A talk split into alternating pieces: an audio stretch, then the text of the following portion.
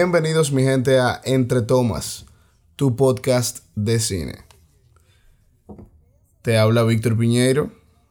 Estoy aquí acompañado con Axel Mancilla y, Y- Cristina Cruz. y nosotros estamos aquí para hablarle a ustedes de cine. Siento que Víctor está como estresado todavía. Eso es porque el primero todavía y no se ha, no No se ha suelta zafado. ahora, Sí, se No, me- es- no me he soltado. Explícale un ching, Víctor, a la gente de qué, de qué trata esto. Señores, Entre Tomas nació porque nosotros queríamos una plataforma para hablar de cine y hablar super chilling y hablar super... Tú sabes que nosotros lo que amamos el cine a veces no tenemos... Estamos en la, en la curiosa situación de que no tenemos con quién hablar. No hay coro. No hay coro para fundir. Porque a veces hay coro para ver la película, decir, mira, estaba chula y ya está ahí. Sí, pero es para o, para fundir o para hablar serio. O tú das tu opinión. A veces uno siente. Yo siento a veces que quiero decir lo que yo pienso de una película o cosas así. O de una serie o todo eso. Y, y no hay como un canal. O alguien con quien fundir, eso mismo, para fundir. Bueno, este. Hoy vamos a hablar de Once Upon a Time in Hollywood. Érase una vez en Hollywood. Por si estás. Eres de esos hispanohablantes que nos, estás, nos están escuchando. La nueva película de Quentin Tarantino y quizá la película que más estaba esperando del 2019. Sí, la, la que más. ¿Eh? La que más, de verdad. Posiblemente, por ahí, por ahí viene Scorsese, así que... Y Star Wars no viene por ahí. Mierda, Star Wars. Sí, hay como. Hay como un par que yo sé que te dan duro ti. Hay su par porque también estaba Endgame a principios de año, pero tú sabes que ahora cuando ya está entrando la temporada de premio, uno como que se olvida de todos esos blockbusters que uno está esperando como un loco y va primero que todo el mundo a verlo al cine. Sí, a lo pesado. Y comienza a pensar y que mira, ¿qué va para los premios? y... Pero sí, yo puedo, creo que puedo decir con absoluta seguridad que Once Upon a Time in Hollywood era quizá la película que más estaba esperando este año. Estaba porque ya la vi y por eso estamos hablando de ella ahora. Claro. Ah, sí, esto viene con spoilers. Todo lo que vamos a hablar ahora viene con spoilers. O sea que si usted no ha visto Once Upon a Time in Hollywood, páuselo y continúe este podcast en otro momento. Pero sí, Tarantino con su novena película, ¿verdad? Sí. De novena. 10. Se supone que él dice que él va a hacer 10 solamente. Supuestamente. Y Supuestamente. confirmó que solamente le falta una. Sí, confirmó que nada más le falta una. Esta fue la novena. Tarantino que, ¿verdad? Creo que ya lo conocemos de hace un rato con un rango de película muy cool. A mí lo que me tripea es que los directores se ponen a, a hablar cuando están cuando tienen una película que va a salir. Tú nunca tú nunca has sentido como que cuando un director va está a punto de traer una película, de repente hay como 10.000 noticias diarias de ese De- director ajá, ajá, ajá. que diga que si él, por ejemplo, yo me acuerdo del año pa- digo, en 2017, diablo, ya hace dos años, que cuando Nolan iba a estrenar Dunkirk Todo un bull. de repente habían muchísimas noticias que di que si Nolan iba a entrenar Bond, iba a dirigir James Bond, que si Nolan se iba a meter de nuevo a los superhéroes. Sí, no, y, y con Tarantino. Tarantino como que crea mucha polémica. Tarantino es un tigre de polémica. Exacto. Y Desde entonces, los paparazzi, o sea, un tigre como con una historia fuerte. En Y las entrevistas, cómo responde. Sí, sí, por eso digo, o sea, de- creo que de todos los directores, Tarantino como que le gusta ese, ese centro, ¿entiendes lo que digo? Ujú. Eh, Y entonces, en los meses previos a que salga Once Upon a Time in Hollywood, comenzaron a salir noticias que, que cómo estaba la película esta de Star Trek que, que, que, que quiere producir. Quentin Tarantino, que él quiere hacer una película de Django y el zorro, que él quiere hacer una película de tal y tal cosa, pero de repente también se riega la noticia de que él se va a retirar, que si a Time in Hollywood le va muy bien, él ya deja eso ahí, ni llega a las 10.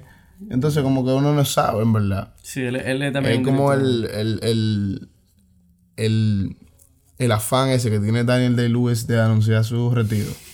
Se ha retirado tres veces. y siempre vuelve. Nunca llega. Yo creo que con Tarantino va a pasar eso. No lo sé, eh, porque él, es- él es atravesado. Yo diría que de los directores que, que yo sigo, él es de, lo, de algunos de los más atravesados en, en personalidad. Bueno, sin contar los Wachowski y todo eso. Pero Tarantino tiene un, un güey en su película que si usted no lo ha visto, eh, no va a entender lo que estoy hablando, pero el que ha visto Tarantino sabe de, a nivel de plano, de sangre, de cómo estructura sus historias, de, de- tú sabes, hay un, hay- hay- tuve una película a veces que no es de él y tú hasta dices, hey, pero eso, eso tiene un güey Tarantino, Claro que sí. tú sabes. Sí, de hecho, me pasó recientemente. Yo vi una película el año pasado que se llama Bad Times at the El Royale. ¿Ustedes la vieron? Sí, claro, loco, sí. ah, con esa misma Y yo dije, "Pff, y esta vaina de Tarantino. Sí, yo estaba de que, 100%. jurado que hasta la mitad la película me estaba encantando y era exactamente porque era los colores de Tarantino, Sí, la sí, sí. violencia de Tarantino. Los personajes Los muy personajes Tarantino. muy Sí, los personajes, la estructura y entera yo de creo la que historia. hasta la palabra tarantinesco tiene que estar Surgió. por ahí en la. Ve acá, y una pregunta, tú que dijiste que esta era como de la que tú estabas esperando. ¿Tú entiendes que tú lo estabas esperando porque era Tarantino o te pasó? Porque a mí me pasó que después de ver el cast y el trailer obviamente influyó. Estamos hablando de que tiene un cast que envidiable en todos los sentidos. Para el que no lo sabe, en esta película está Leonardo DiCaprio, Brad Pitt, Margot Robbie, Al Pacino. eh, Margaret Thatcher, Mar- o sea, está Luke Perry, sí, sí, sí. está Kurt Russell, está Austin Butler, O sea, literal, esto es joyas de actor en todos los sentidos. está Maya Hawk, que Sí. estaba Ah, en- sí. en Sí, que es, no, no, es algo que tenemos que hablar también más Eso adelante. sí estaba loco, o sea, bueno, después vamos a hablar un poquito de la película, pero desde ahora les digo que mientras yo veía la película, que de por sí dura casi tres horas, yo estaba amazed, o sea, yo estaba demasiado impresionado con el cast. Sí. O sea, yo estaba de que yo no puedo creer el cast. Ellos que mismos estaban impresionados. El- Sí. El, que hizo de Bruce Lee en, en, la, en la sala cuando estaban leyendo lo- lo- el guion, él no sabía cuál era el cast. Él solamente estaba ahí. Y según iban entrando, él, él como que se, se estaba emocionando. Él estaba- se estaba dando ¿Tú te imaginas que tú de repente estés ahí para un papel que dura de que dos minutos y, Tuve al Pachino. tú ves al. Pacino entrando? O sea. No, eso está loquísimo. Eso está loquísimo. Tú sabes que, hablando del mismo Tarantino, antes de todavía de entrar en materia, que ahora que tú lo mencionaste, eh, el que también ha visto esa película sabe que él repite muchos actores. Él, él es Sí. un director que le gusta mucho utilizar los mismos actores. Y eh, para el que no lo sabe, esta muchacha, la que, la que está en Stranger Things, Maya Hawk, Maya Hawke, es hija de Ethan Hawke y de Uma Thurman. de Uma Thurman, que Uma Thurman es conocida por también una de ellas, Kill Bill. Ujú. Y Pulp Entonces, Fiction. Sí, Pulp Fiction, o sea, es una de las actrices de Tarantino, por así decirlo. Aunque no tuvo en esta película, pero su hija sí tuvo su aparición. ¿Qué pasa con la hija de Bruce Willis también, que, que tiene su aparición? Exacto, también la hija de Bruce Willis, porque Bruce Willis es otro actor que Tarantino utiliza mucho. Eh, y por ahí tiene que haber otras conexiones que uno ni sabe, pero por lo menos esos par de facts lo tiramos ahí. Tremendo. Tú sabes, entonces, yo quiero que ahora, ¿qué tal si decimos, antes de ver Once Upon a Time in Hollywood, porque yo no sé cómo te, qué tal le pareció, ¿cuál era tu película favorita de Tarantino? Uh, a mí mm, me gustó mucho, mucho. Eh, es que me gusta mucho, loco, porque Pulp Fiction me gusta, Reservoir me gusta, Hateful Eight. Yo diría que está entre, entre las más recientes, que son o Hateful Eight o. O la de Brad Pitt con los nazis. Eh, Inglourious o Inglourious. Bastards. Pero yo creo que Inglourious Bastards yo me veo un poco inclinado a esa porque a nivel de guion me gustó mucho la historia. Sí. Y Brad Pitt y Christoph Waltz son de mis actores favoritos. Creo, creo que una de las mejores actuaciones de Christoph Waltz eh, o sea, es un villano para mí épico. O sea que yo me voy a inclinar por Inglourious Bastards, en verdad. Yo me iría, eh, la tengo que mencionar porque de verdad, Pulp Fiction está siempre en mi top y la veo cada cierto tiempo porque entiendo que fue muy buena. Y Inglourious Bastards también por la forma que manejó la historia, o sea, hechos reales desde la perspectiva del universo De de Tarantino. Tarantino. Él hace mucho eso. Tarantino verse. Sí, Y, y sí, de hecho, eso era lo súper interesante de Once Upon a Time in Hollywood. sí, sí. ¿Y tú, Igor? Y bueno, tú sabes, yo siempre he definido el el- las películas de Tarantino por sus personajes. Antes de seguir hablando, mi gente, yo, nosotros hemos pautado grabar esto hoy, así que yo estoy medio malo de la garganta. Si tú me estás escuchando, yo te quiero pila por estarme escuchando, pero perdóname ahí. Eh, nada, yo defino el cine de Tarantino por sus personajes definitivamente cuando tú estás viendo las películas de, Tar- de Tarantino, tú te das cuenta que él tiene una cierta forma de escribir sus personajes y de ponerle stakes a sus personajes, ¿entiendes? O sea, ponerle que como que tú, nunca te sientes que un personaje está totalmente totalmente seguro en una película de Tarantino, ¿entiendes? en cualquier O sea, momento en se cualquier momento tú dices, tú sabes que baraja esta vaina, ¡plá! muerto. Entonces, me parece súper interesante cómo él maneja eso. Y al yo definir el cine de él en personajes, tengo que buscar en cuál película está mi personaje favorito. Y salió en lo que ustedes ambos dijeron, Inglourious Bastards. Uh, Inglourious Bastards, y yo creo que el mejor personaje que ha salido en una película de Quentin Tarantino es Hans Landa.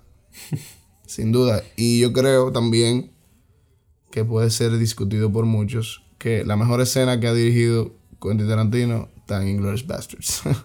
Creo que. ¿Cuál? ¿La del bar abajo? que es la de los judíos abajo. Ajá, ajá, yo me lo es- imaginé. Es, genial. Eh, es genial. Quizá una de las mejores escenas que yo he visto en el cine.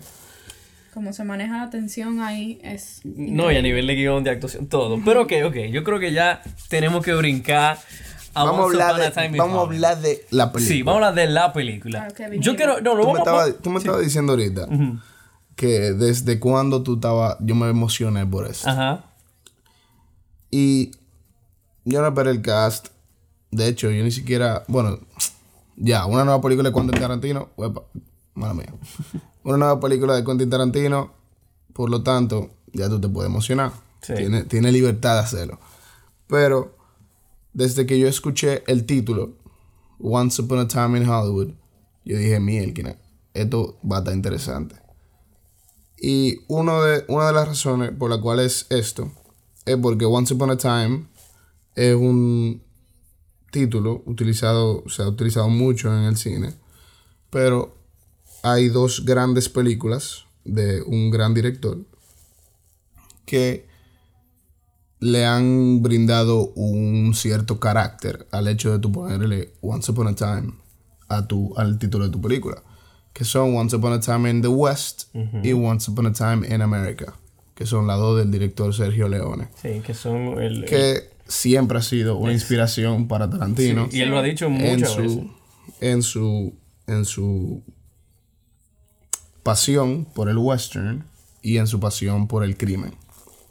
Entonces, Once Upon a Time in Hollywood es quizá el homenaje más grande que le puede hacer eh, Tarantino a Sergio Leone por ponerle este este pretítulo Sí. o título en sí a su película que se va a ubicar en un Hollywood de 1969. Entonces ya desde que tú escuchas eso, ya yo comencé a decir, mira, esto va a estar súper interesante. Sí, eso, eso está bueno. ¿Tú sabes qué pasa con...? eh, yo creo, de, ya la, obviamente ya la vimos toda la película. Y yo creo que este es...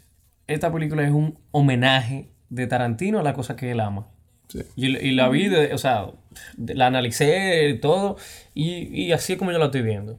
Esta película fue un homenaje, el, el que no sabe, Tarantino es un- un- una persona que se crió eh, todos sus años, toda su vida en Los Ángeles. Él ama Los Ángeles, lo ha dicho muchísimas veces.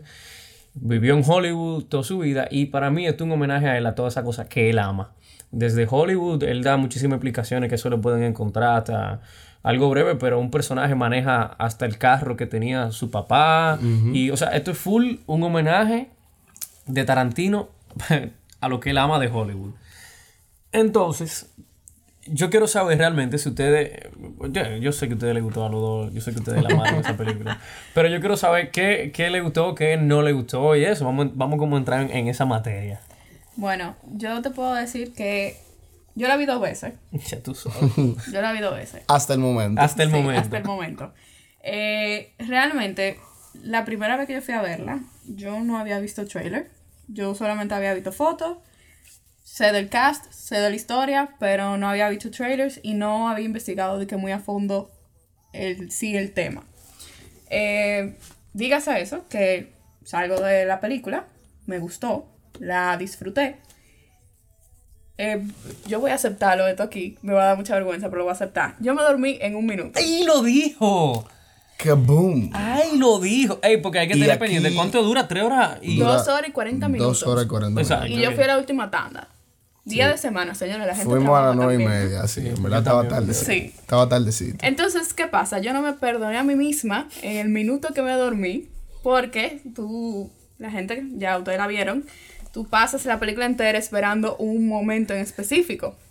Y en el minuto que yo me dormí, me di cuenta que fue un minuto después de la segunda vez. eh, fue en el momento de la acción que estábamos esperando. Entonces, nada. Oh, Jesus Christ, Cristina. Pero nada, eso ya lo saqué, lo dije. Yo salgo de la película encantada por muchas razones, pero eh, me pongo a investigar a fondo de la historia del Hollywood en el, en el 69 y esa transición. Y cuando la veo la segunda vez, eso fue como otra experiencia, porque ya tú vas como que empapado de toda esta información y, y tú puedes disfrutar a un, a un nivel como más profundo. Y es, es increíble la experiencia, de verdad. Ok, qué bueno que tú sola fuiste para allá. Porque ahora yo te puedo dar mi perspectiva. Yo, yo te puedo dejar que Víctor dé la suya, que yo sé que va a ser más, más pesada. Mira lo que me pasó. Y yo lo voy a decir desde ahora. Yo creo eh, fielmente que esta es de las peores películas de Tarantino, en mi opinión. Ahora voy a decir porque antes de que Cristina y Víctor me, me piquen. Kaboom, señores. Antes de que yo me no, pique. no, Si tú pensabas que esto era un podcast de cine, aquí tenemos a alguien que odió Once Upon a Time in Hollywood. Yo no la odié, Y yo otra no que la- se durmió. Yo no la odié. Yo no la odié. Pero mírenlo ahí. O sea, a eso es que voy. Yo estando en el cine, yo no me dormí. Pero yo miraba a mi alrededor y la mitad del cine se durmió ahí. Entonces, yo creo que eso deja mucho que decir de una película. O sea, creo que ahí eso deja mucho que decir. Para mí, ¿por qué pasa? Si tú sabes de la historia de el que no sabe, pero aquí se menciona mucho lo que tiene que ver con Charles Manson, todo lo que fue la familia Manson, eh, lo, lo, lo atentado que cometieron. Entonces, tú ahí te vas a disfrutar la película a un 200%. Pero el que no sabe de Charles Manson, el que no te ha informado de lo que él pasó con Sharon Tate, de todo esto, no se va a disfrutar la película. Y creo que es lo que le pasa al 85% de la persona. todo esta generación. Claro, y entonces creo que ahí que está el problema con esta película. O sea, para mí ese fue el dilema. El dilema está en que Tarantino está esperando que todo el mundo sepa todo lo que él ya sabe. Que, que, full, eh, eh, yo sé quién fue Charles Manson, pero hay muchos detalles, muchas cosas que yo no sabía ni siquiera que eran reales. Eh, y, eh, por, por qué lo que dijo Víctor al principio? Eh, Tarantino tiene una forma de tomar cosas del mundo real y transformarlas para su mundo. Sí. Porque él habla de personas reales, de que cometieron delitos reales, etcétera, etcétera. Y él lo transforma a su manera.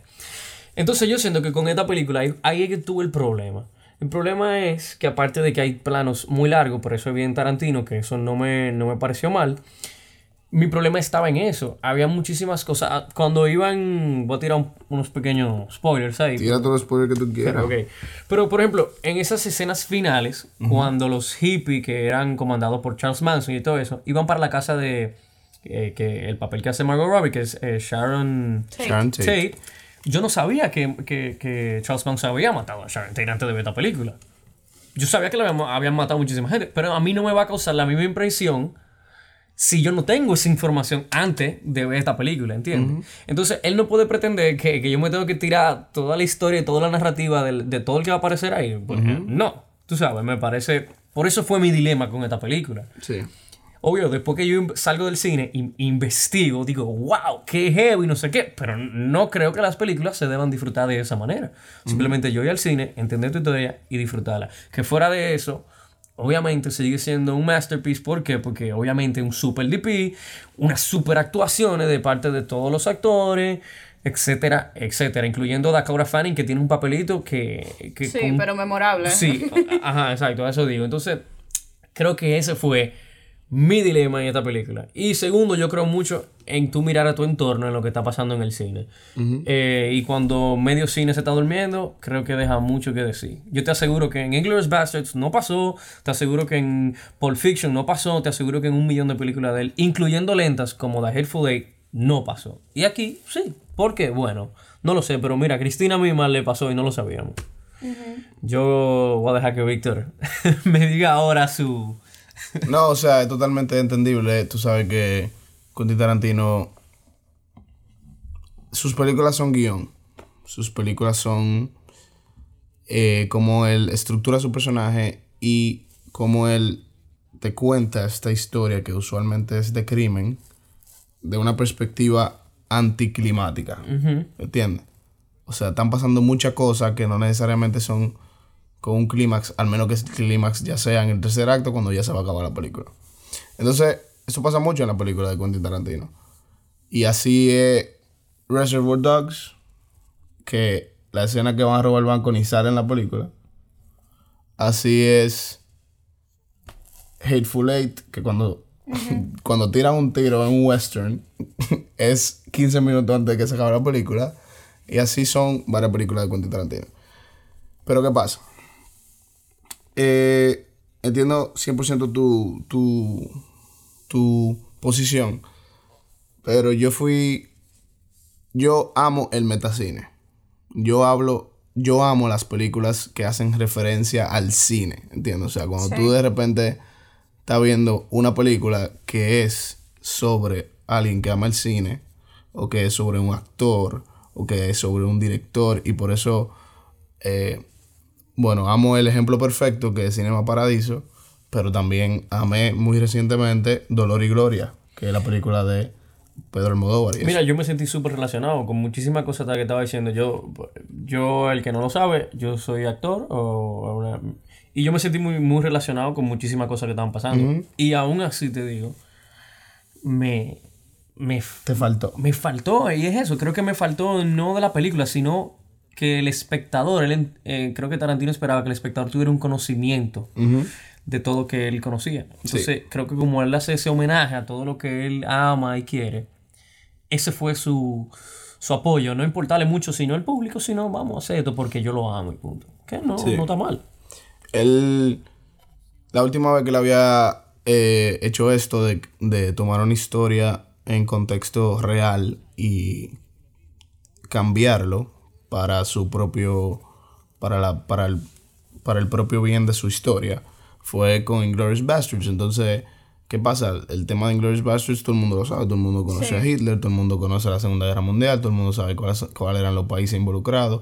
Entonces en ese momento quizás ni siquiera tuvo que pensar en que la gente conocía esta historia ¿entiendes? o sea tú, tú no tenías que darle a la gente un contexto de cuál era el problema de la Segunda Guerra Mundial. Exactamente. Entonces quizá, es cierto, él haya eh, dado por sentado el contexto de dónde se ubicaba su historia. Y más, yo te aseguro, y perdón que te interrumpe nuevo, que, la, que el 90% cuando apareció Charles Manson, que sale como por... No tiene idea quién era. No tiene ni idea de que ese era Charles Manson. Que es el mismo actor de, de Mindhunter. Sí, pero entiendo lo que te digo. Que de hecho me sentí súper como defraudado. Como yo dije, el tigre sale como por cuántos segundos. Entonces yo estaba como que mierda, en verdad, en verdad, sí, eh, la historia está súper interesante, está estructurada de una manera muy poco convencional, pero hubo cosas que por alguna razón uno estaba esperando quizá un poquito más, ¿entiendes? O sea, tú decías, eh, la historia se va está alrededor de la familia Manson o no. La gente está, la historia está alrededor de Rick, Dalton. Rick Dalton y Cliff. Booth o no. Entonces, como que, ¿qué tan importante es Sharon Tate en la historia o qué tan no importante? Entonces... Que era claro que no, realmente no es de, no de ella. No es de ella la película. Sí, pero ella tiene con todo y todo un, tiempo en pantallas eh, Más que, me atrevo a decir casi o igual que Cliff, que, Cliff Booth. Sí. Pero no hay tanto diálogo. Que fue algo que se, o sea, se criticó y se habló por el papel que de una mujer. Sí, claro. Pero entiendo que eso, eso era parte de, de, lo que se estaba proyectando ella como Sharon Tate. Claro, y, y, aparte, hay que tener algo claro, y entiendo yo eso, que porque un personaje casi no tenga diálogo no implica que para nada. el peso, tú sabes, que tenga. Claro que no. Entonces, eh, después yo me di cuenta que realmente la película tenía dos protagonistas eran Leonardo DiCaprio como Rick Dalton y Brad Pitt como Cliff Booth. La historia era sobre ellos. ¿Qué pasa? Al tú darle importancia a muchos aspectos de la historia, de alguna forma tú eh, diversificar tu historia para tu, déjame yo irme un rato con Sharon Tate, déjame yo hacer un flashback, que en principio yo no sé qué un flashback hasta después para enseñar un personaje que es de Bruce Lee, pero que realmente no tiene nada en contexto con la historia. Déjame yo.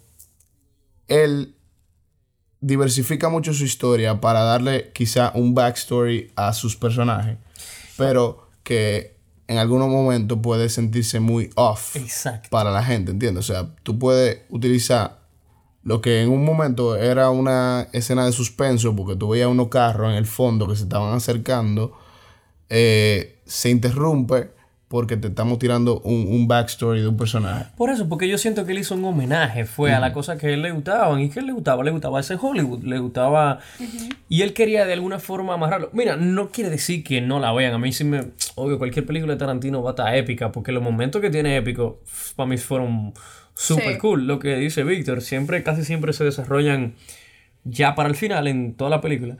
Pero, men, o sea, cuando se desarrolla en esa casa, ese titingo, Y ver la reacción de la gente con este tipo de escena, a mí me parece súper interesante. estuvo perísimo. O sea, independientemente de que la violencia y todo lo que tú quieras, pero tú te estás hasta riendo, porque tú sabes que es como absurdo lo que tú estás viendo y tú sabes que es fantasía. Pero tú sabes algo, que, que lo leí por ahí, no me acuerdo ni dónde. Tengo entendido que él lo hizo medio a propósito por lo fuerte que fueron los asesinatos reales Sí, de totalmente, eran unos asesinatos de culto. Exactamente. Y tengo entendido que en esta él como que apro... Eso es típico Tarantino, pero siento que él aprovechó eso para estos... Hasta satirizar. Exacto, exactamente. Eh, bueno. La película a mí me encantó. La película inicia con un estilo que de por sí a mí me encanta. Que No, mira, yo no te voy a dejar ahí tan fácil. A ti te encantó, pero tú la pones en qué número de, de Tarantino. Él te ha tirado nueve películas. ¿Ese es tu número cuál? No te voy a dejar ahí tan fácil de esa. Diga que, ah, no, que me encantó. No. Me gustó más que Hateful Eight. ¿Qué? Sí, a mí también, totalmente. Me gustó más que... Del 1 al 9. Te la puse fácil porque son 9. que tengo que pensar cuáles 9 son. siendo la mejor. 9 siendo la mejor. Ujú. Que para mí sigue siendo Inglourious Bastards. Después está Pulp Fiction. Eh, Reservoir Dog no lo va a tirar por ahí. no sé. Vamos a tirar ese número más para adelante, ¿qué tú crees? Yo creo que... No, yo creo que sigue siendo... Yo creo que está top 4 para mí. Top 4. Bueno. Yo, no, yo no soy, yo no soy de los hardcore fanatics de Kill Bill. Yo tampoco, yo tampoco. Ni soy de los hardcore fanatics de Django. Yo sí. Django a mí me gusta, pero... O sea, que a ti te pareció Once Upon a Time in Hollywood mejor que Django. Sí. Bueno.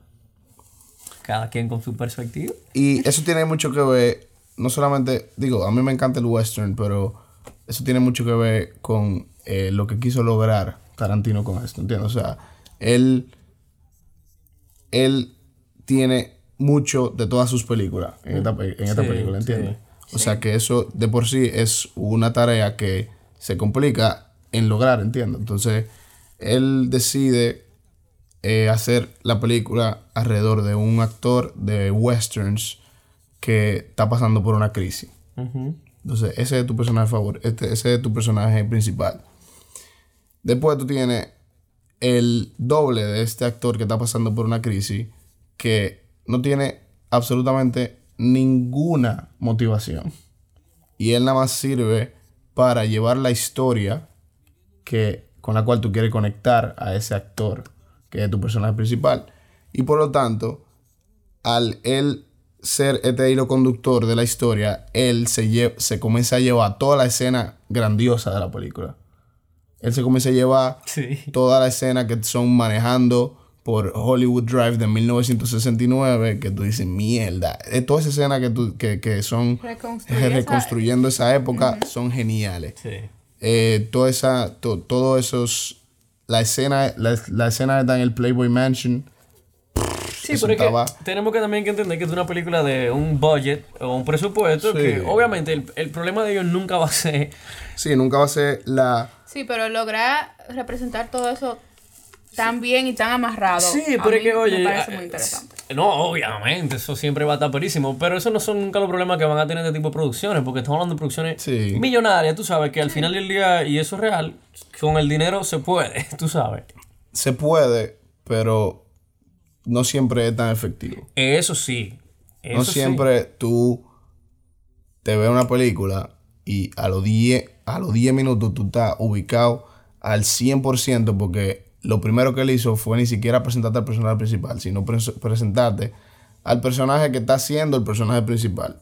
Y él te comienza a ubicar en que él hace westerns y te comienza, te pone homenajes a cientos de películas del cine de western, del cine de guerra, te pone esta personalidad de, de, de cómo él se, se salía de escena, entraba de escena y de repente la, la película estaba en, en, en formato 16.9 y se ponía, se ponía cuadrado, se ponía pasaba de, de estar en colores a escala de grises y hacía como que un reguero de cosas que si tú comienzas a hacer así a lo loco, te puede salir el verdadero disparate. Claro, no, porque tenemos que entender aparte que tú eres un pana con muchísima experiencia. O sea, eh, todo lo que. Mira, un- una cosa sí hay que tener clara. Todo, todo, todo lo que nosotros vimos en esta película fue calculado hasta el más mínimo detalle. Y eso lo podemos tener 100% seguro. Hasta el anuncio de cigarrillos. Sí, sí. Que, yo creo sale que. en que- todas las películas. Sí, eso es algo que tenemos que tocar antes de que, de que se acabe. Que eso es lo de los. Big. ¿Cómo es? Red Apple, ¿de verdad? Ajá, eh, Big Apple, Red Apple. Es algo así, los Red Apple, que es una marca ficticia de cigarrillo que Tarantino utiliza, en- tengo entendido que en todas sus películas. En ¿no? todas, porque inclusive él dice since 1862, algo así. Que es donde Pero es para llevarla hasta, hasta la Django. Hateful Eight Ajá, y Django, desde ajá. esa época. Porque en toda la película hace referencia a esos cigarros que... Y tú no lo viste, creo, el, el, el ending credits. Ending credits. O sea, cuando están pasando los créditos se pueden quedar que hay un pedacito más. eh, el que no lo ha visto, espero que lo hayan visto. Que es como un anuncio. Sí, que es Rick Dalton, el personaje Sí. principal, anunciándolo Big o Red Apple, que no, no me acuerdo. Y me da muchísima risa porque él está como si estuviera haciendo un anuncio de eso, pero él no lo fuma. Y él dice, esta, esta mierda, no sé qué. Que ahí se ve, volvemos a lo mismo que mencionó Víctor ahorita, lo del personaje. O sea, el personaje supuestamente, como ellos lo construyeron, es bipolar. no, se di- no se deja ver a la clara, pero es alguien que es bipolar, algo que no se manejaba en la época y él realmente lo decide manejar con alcohol. Sí, es un, obviamente es un personaje con muchísimo, tú sabes, lío en todos los sentidos, Claro. era alcohólico, era de todo. Pero no sé lo que le digo al principio, yo ni siquiera diría que es una película o yo la recomendara, pero creo que a personas muy específicas yo la recomendara. ¿Entiendes lo que digo? Yo siento que una persona simplemente que, que va al cine de que por chelcha o por gusto, yo no se la recomendara. Porque siento que no es un, un cine que todo el mundo va a saber apreciar. Sí, eso estamos de acuerdo ahí. Ok. Y eso, en verdad, me pasó también con Hateful Eight. Sí. Que Hateful Eight, yo no te puedo decir, oye, ¿a ti ¿te gusta Quentin Tarantino? Está bien, tírate Hateful Eight. Porque la gente iba esperándose un Django. Iba esperándose un Inglourious Basterds que cada, cada buen tiempo tenía su, su escenita para complacer las masas. Sí.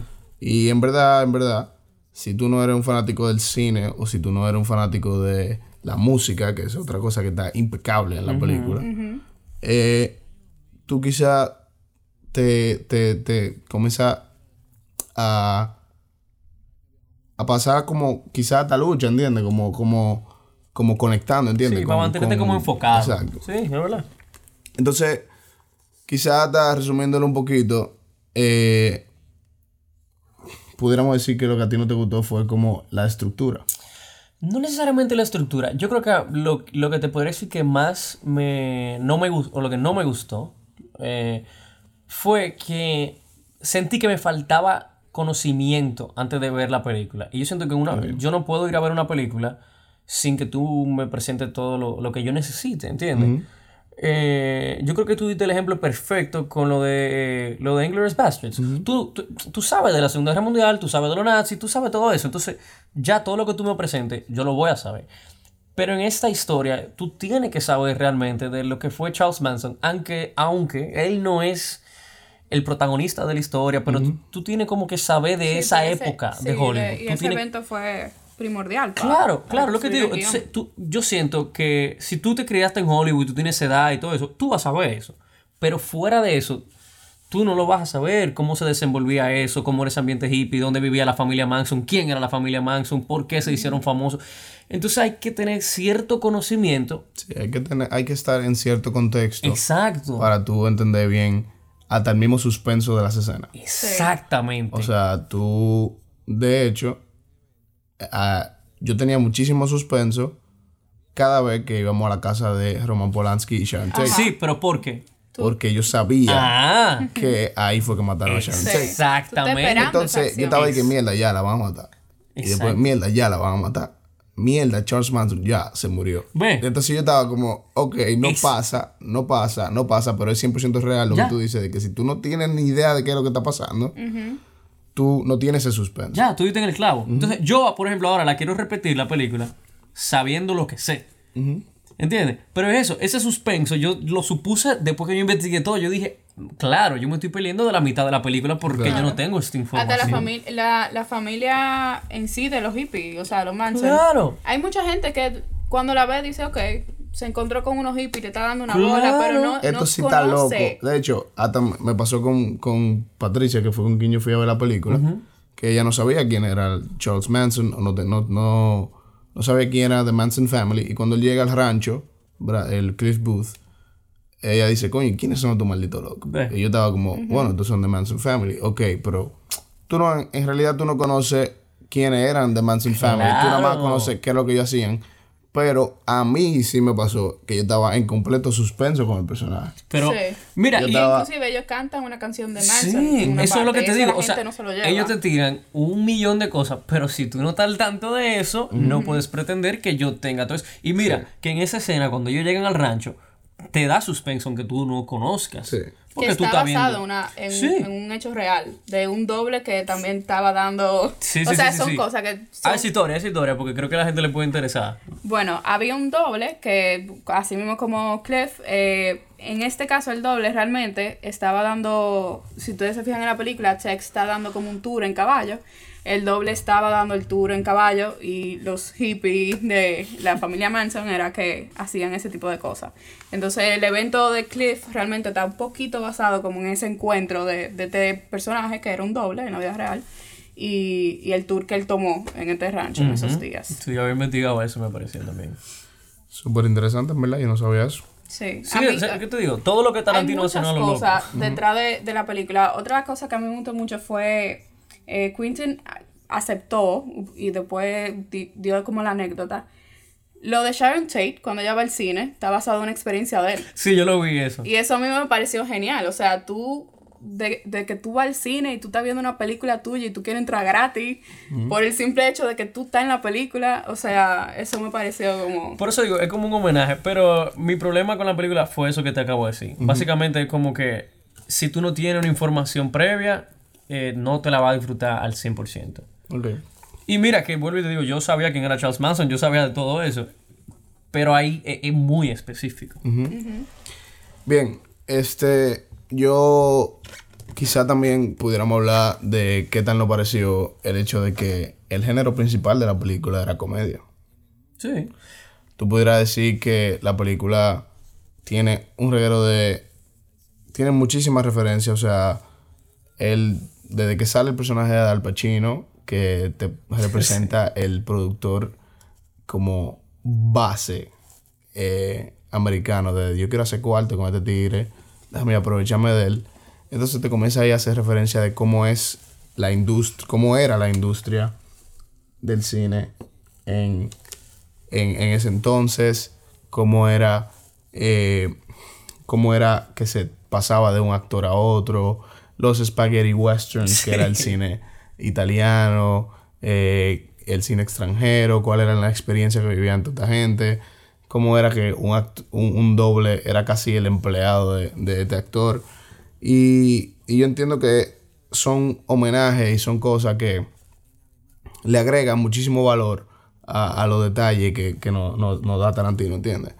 Eh, que va de la mano con el hecho de, de- de la ambientación, del, de- del diseño y producción, la música y, y cosas que, que de por sí, aunque, aunque la trama tú sientas que está como cojeando, tú dices, mierda, yo estoy disfrutando esta película simplemente por estar viendo, viendo a tu tigre manejando un carro. Claro, claro. Entonces, que, que, digo, y eso sin hablar de las actuaciones. Sí, no, no, no. Si no vamos a la actuación es otro podcast aparte. Leonardo DiCaprio, mierda. Y vuelve, y Brad Pitt también se la comió con yuca, ¿eh? Para mí. Espérense, pero hay, señores, mencionen a la niña también. Esa niña tuvo muy burló. ¿Cómo que se llama esa actriz? Sí, no, esa niña tiene futuro. ¿Cómo que se llama esa muchacha, se la actriz? comió. Yo la voy a buscar, sigan hablando. Y te digo algo, en lo que tú lo buscas, Margot Robbie, que aunque dije, ah, que el diálogo, que no sé qué, Margot Robbie lo hizo increíble. Y tú sabes también por qué. Que fue algo que inclusive ella misma dijo. A ella le preguntaron, ¿tú sabías de Sharon Tate antes de esto? Y ella dijo, dijo bueno, yo sabía cómo murió, pero yo no sabía nada de, de la vida de ella. Y realmente, como ella representó eh, Sharon Tate, una muchacha que estaba teniendo como que este auge en Hollywood, que está disfrutando todo eso, exacto. Se acaba de casar, o sea, eh, eh, esta, esta personalidad como tan fresca, a, a mí me encantó realmente como ella Y me parece, hizo ese papel. sí, y, y digo, una Sharon Tate recién casada casi con Roman Polanski. Exacto. Que, que esa es otra cosa también. Si tú no conoces Charles Manson, tú menos vas a conocer quién era Roman Polanski. Definitivamente. Entonces, Roman Polanski es súper interesante porque después su vida como que se comenzó a despedazar después del lío de es Sharon que, Tate. bueno, eso es una tragedia Él tuvo muchísimos problemas y ahora mismo él tiene, sabrá Dios cuántos años que no vuelve a Estados Unidos por lío de acoso sexual y muchísima, muchísimos problemas con la justicia de Estados Unidos. Que aún siendo un, en ese momento era una tremenda figura en Hollywood. Y siguió siéndolo por mucho tiempo y ganó Oscars y todo. Ahora, como que verlo en retrospectiva es quizás eh, es súper interesante, ¿entiendes? O sea, Claro. como él te, te pasa a ver este personaje que está basado en una persona real, que mirándolo desde una perspectiva actual, tú dices, mierda, eso yo lo veo tan lejano eso, ¿entiendes? Como, como, y eso también se, se va a la, la- escena que decía ahorita del Playboy Mansion, la misma historia que te hace el personaje de, de McQueen, Steve Steve McQueen, de McQueen. que ellos estaban, de, de- de la, la relación de Sharon Tate con Jay. Y, y así, detalles que te, que, que, que de hecho simplemente te, te, te mete en ese universo que tú dices, wow. O sea, sí, no, eso, eso sí no se lo puede quitar a nadie. Yo creo que a nivel. eh, o sea, te meten en el universo desde el primer minuto, tú estás en Hollywood de esa época. Y creo que no solamente era por lo de los sets y la cosa de esto, es un, es un con todo, tú sabes. Sí. Y estamos hablando de, de, de esa época, pero también yo entiendo que es una película que va un poquito acorde con los tiempos que estamos viviendo ahora. Porque si tú te fijas, estamos en, un- en una transición donde vemos el personaje de Leonardo DiCaprio pasando de, ok, estamos en televisión y hay que pasar ahora a películas. Estamos en personajes que son muy machos y ahora estamos entrando en la época de los hippies, que cambia totalmente. Pero si tú te fijas actualmente, muchos personajes, muchos, muchas celebridades de película ahora están pasando a series cortas, series limitadas, por todo esto del streaming. O sea, como que hay como este Sí, un, un esta Sí, transición una- una ahora constante en la industria. Que, que entiendo que, que va como Y que a la es par. difícil, y a nivel de los actores en esa época es muy difícil, porque tú venías con una. Eso es el mismo ejemplo. O sea, actores que eran rankeados tal vez en una cosa de westerns, no sé qué, y de repente un flip. Fíjate en una, que hay una escena que él hasta dice de que, que lo querían eh, peinar diferente. Sí, para mí esa, esa escena fue... Sí, que lo querían peinar diferente. Y él dijo de que cómo la gente va a saber que soy yo. Y el director le dice, es que yo no quiero que sepan que eres tú, tú eres este personaje. O sea, yo creo que hasta ahí tuve la diferencia de un cine, de cómo era y de a- para dónde estaba cogiendo, tú sabes. Sí. Y, y eso mismo también se ve ah, como, por ejemplo, el constante pensamiento del personaje de Leonardo DiCaprio de yo no puedo eh, pasar vergüenza al frente de la gente. Yo quiero saber cuántos actores se ven representados con ese pensamiento de, coño, qué maldito tollo yo acabo de hacer. Y van al trailer, se hace un desastre, se quillan y después hacen un trabajazo. Y los actores que es, no, que yo me tengo que mantener el personaje del set completo. eh, entonces, pero también vamos a lo doble. Que lo hacen con la niña. La niña hace referencia a ese La personaje. niña hace referencia a eso. Y yo siento. ¿Cómo se llama? ¿Lo encontraste? La, sí, la niña se llama Julia Butters. Increíble. Una actriz que nació en el 2009, tiene 10 años. Dios mío. Tú sabes. Wow. Así que ya tú sabes, si a los 10 años tú estabas trabajando con Quentin Tarantino, ¿qué te espera? Y mira, eh, yo creo que la- en esta película vemos la- el refrán ese de no hay actores pequeños, como no hay papeles pequeños. Porque yo se lo juro, si ustedes no la han visto, y yo, bueno, entiendo que la vieron, tú el que no está escuchando. ustedes también van a coincidir, pero hay personajes que salen por que 30 segundos, un minuto, y me parecieron aperísimos. Dije el ejemplo ahorita de Dakota Fanning.